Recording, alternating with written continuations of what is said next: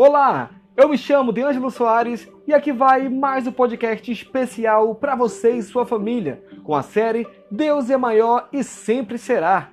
Temporada 2, episódio 11. O tema de hoje que eu trago é Figueira. Então vamos ler Mateus capítulo 21, versículos 18 a 22. Diz assim: Cedo, na manhã seguinte, Jesus voltava para a cidade ele sentiu fome e, ao avistar uma figueira à beira da estrada, aproximou-se dela para encontrar figos, mas nada encontrou além de folhas. Então disse: Nunca mais haja figos nesta árvore. A figueira secou no mesmo instante, completamente. Os discípulos que presenciavam a cena esfregavam os olhos e diziam perplexos: Será que vimos isso mesmo?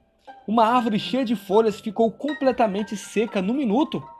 Jesus foi direto. Sim, e se vocês abraçarem a vida do reino e não duvidarem de Deus, conseguirão fazer não apenas coisas pequenas, como fiz a figueira, mas também vencerão grandes obstáculos. Aquela montanha, por exemplo, basta ordenar: pule no mar e ela obedecerá. Absolutamente tudo, do pedido menor ao maior, que vocês incluírem na oração será atendido, se vocês de fato confiarem em Deus. À primeira vista, parece que Jesus reage de maneira melindrosa a uma situação que lhe é contrária ou desconfortável.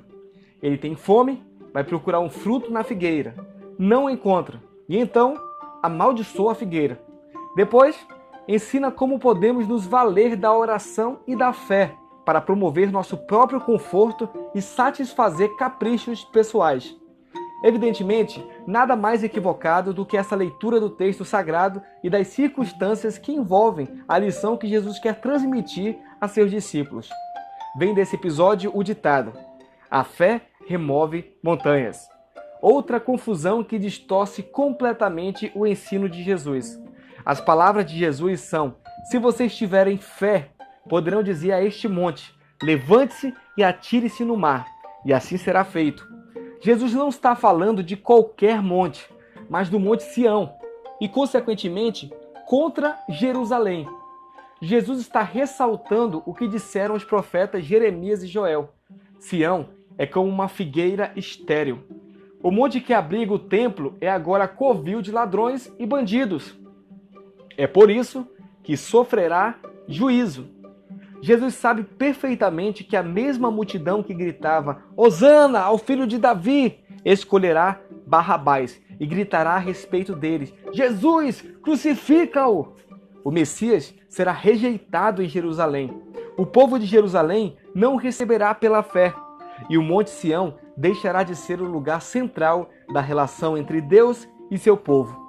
O Monte Sião será deslocado a montanha mudará de lugar quando surgir um povo que tem fé. Jesus, portanto, não está ensinando que a fé é um recurso para que seus discípulos superem obstáculos, vençam desafios ou realizem todos os seus desejos. Tudo o que pedirem em oração, se crerem, receberão. Não é, de forma alguma, um cheque em branco que Jesus oferece a seus discípulos. O apóstolo Paulo resume o ensino de Jesus dizendo que os que são da fé estes é que são filhos de Abraão.